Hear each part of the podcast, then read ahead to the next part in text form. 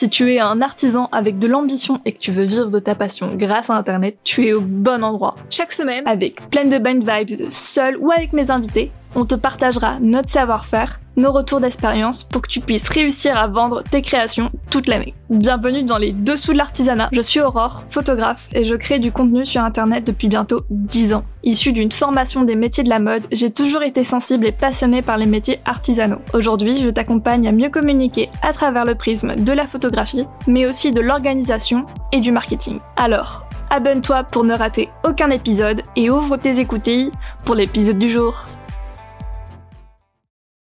Parler d'un sujet qui te concerne, qui me concerne, qui nous concerne tous en tant qu'artisans, c'est la créativité. Et surtout, comment entretenir sa créativité dans la vie de tous les jours, mais aussi sur les réseaux sociaux.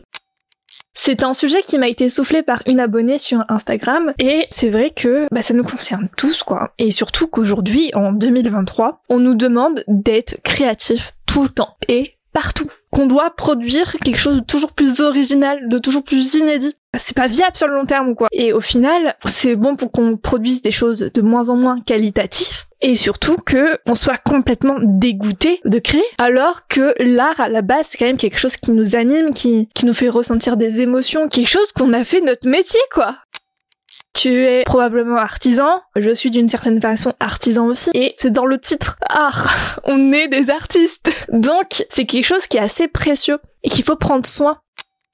Tu as probablement déjà vécu le syndrome de la page blanche, et quand ça arrive, bah c'est pas fou quoi. Ça m'est pas trop arrivé dans mon existence, sur le coup j'ai eu pas mal de chance, mais quand ça m'est arrivé, Déjà, c'est très frustrant, mais surtout, euh, ça, ça m'est arrivé sur des projets qui me motivaient pas plus que ça, ou que je partais vraiment de rien, avec vraiment aucune idée. Mais du coup, faut un peu son cerveau. J'ai trouvé euh, mes petites techniques pour créer toujours mieux et de dépasser mes limites et de sortir de ma zone de confort. Parce que ça aussi, c'est quelque chose qui peut arriver très vite et sans s'en rendre compte. Et on reste sur nos acquis et ça nous stimule pas forcément plus. Et justement, ça m'est arrivé euh, récemment, la dernière fois que j'ai réalisé des photos euh, portraits avec des particuliers, que justement, euh, je me suis rendu compte à quel point que je m'y retrouvais plus avec cette façon de faire des photos. Mais du coup, je te parle de hacker son cerveau. J'ai déterminé six points importants qui peuvent peut-être t'aider à sortir du, syndrome de la page blanche, à sortir de ta zone de confort, à retrouver cette flamme créative qui t'anime au quotidien. C'est quelque chose qu'on nous répète assez souvent dans les études d'art, en tout cas pendant les cours d'art appliqué. Tout est inspiration. Et même ce qui n'est pas dans notre milieu. Ça, c'est un truc qu'on a vite tendance à faire, c'est rechercher des inspirations dans notre milieu.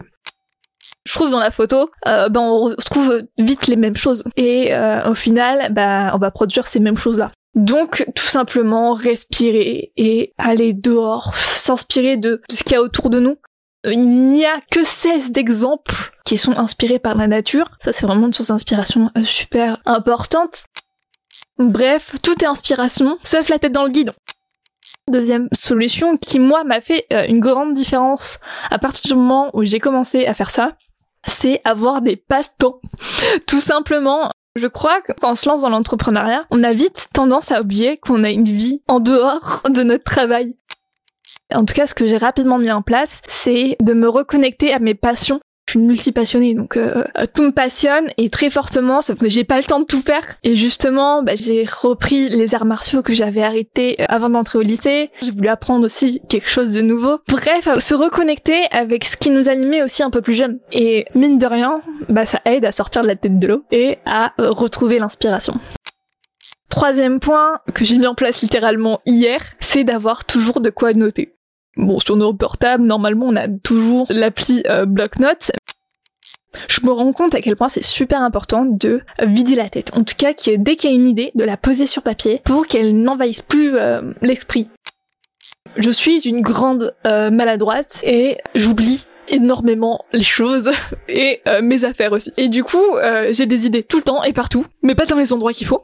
Tu connais l'idée de Jenny qui vient sous la douche ou à 2 heures du matin alors que t'essayes de dormir. Typiquement, j'ai mis un carnet sur ma table de chevet parce que j'en avais marre d'avoir des idées de génie, sauf que j'avais trop la flemme de lever mes fesses pour les noter dans mon bureau en face de ma chambre.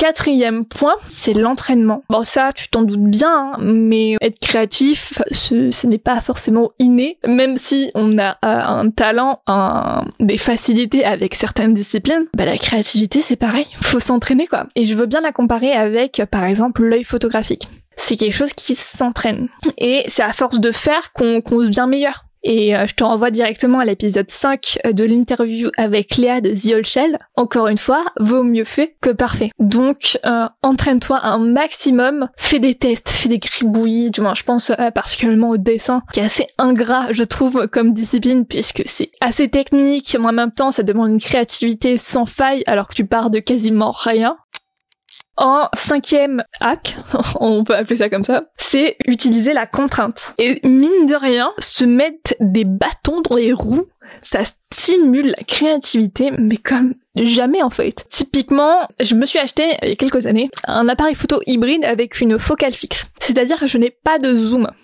Déjà, j'achète un nouvel appareil photo, donc faut que je prenne le temps de le dompter, déjà. Et aussi, surtout, je n'ai pas de zoom. Donc, il y a cette contrainte de devoir euh, trouver le meilleur angle de vue, de, de m'obliger aussi à m'avancer ou à reculer au contraire. Et, euh, et ça, étonnamment, j'ai jamais fait des photos aussi incroyable depuis que j'ai cette contrainte. Mais aussi, étonnamment, c'est ce choix euh, artistique m'a euh, énormément libéré d'une certaine façon. Et euh, accessoirement aussi, pour mettre à l'aise mes clients, une focale fixe, c'est beaucoup moins intimidant qu'un zoom. Donc n'hésite pas à te rajouter des contraintes, à utiliser qu'une seule couleur, ou au contraire à faire quelque chose que t'as pas l'habitude de faire, que tu trouves difficile Bref, quelque chose qui te met les bâtons dans les roues et qui t'oblige aussi à trouver des solutions alternatives. Et c'est ça qui permet de trouver des nouvelles idées. Et le dernier point que je voulais aborder avec toi, c'est le client idéal. J'en parle et je vais t'en parler tout le temps. Le client idéal va t'aider. Alors déjà, marketingment parlant, puisque tu vas t'adresser directement à lui. Mais surtout, ça va te permettre de créer pour lui. Et mieux tu connaîtras ton client idéal, plus tu pourras produire des choses qui le touchent lui et euh, en plus tu maximises tes chances euh, de vendre ton produit. Et ce qui est encore plus cool avec euh, le client idéal, c'est que tu peux l'impliquer dans ton processus créatif. Tout simplement lui demander son avis. Par exemple, de faire des sondages sur Instagram avec des contraintes. Par exemple, est-ce qu'on fait des portraits ou des autoportraits? Est-ce que je fais ça en extérieur, en intérieur? Est-ce que je fais ça avec un fond? Bref, tu peux impliquer ton audience. Si je devais résumer un peu tout ça pour entretenir ta flamme créative et t'éviter le syndrome de la page blanche, je te rappelle que tout est inspiration, même ce qui n'est pas dans ton milieu, de te reconnecter avec tes passe-temps, de toujours avoir de quoi noter pour te libérer de l'espace mental et ne surtout pas oublier les idées de génie, d'également d'entraîner ta créativité en utilisant la contrainte, et euh, de connaître sur le bout des doigts ton client idéal, voire même de l'impliquer dans ton processus créatif. Et si je devais te donner un dernier conseil pour entretenir ta créativité au quotidien, c'est d'organiser tes inspirations sous un tableau, des dossiers ou par catégorie, etc. Que lorsque tu réalises tes recherches d'inspiration, tu saches directement où piocher et que tu puisses centraliser aussi toutes ces sources différentes euh, d'inspiration euh, pour optimiser au maximum ton processus créatif. En tout cas, j'espère que euh, ces conseils t'aideront. Et je suis curieuse en fait de connaître aussi tes hacks euh, pour entretenir ta créativité au quotidien. N'hésite pas à me les partager en message privé sur Instagram. Le lien est euh, dans les notes de l'épisode. Si cet épisode t'a plu, N'hésite pas à laisser un avis sur ta plateforme d'écoute, ça aidera énormément le podcast à se faire connaître auprès de nouveaux auditeurs. N'hésite pas également à l'enregistrer et moi je te dis à très vite sur les internets.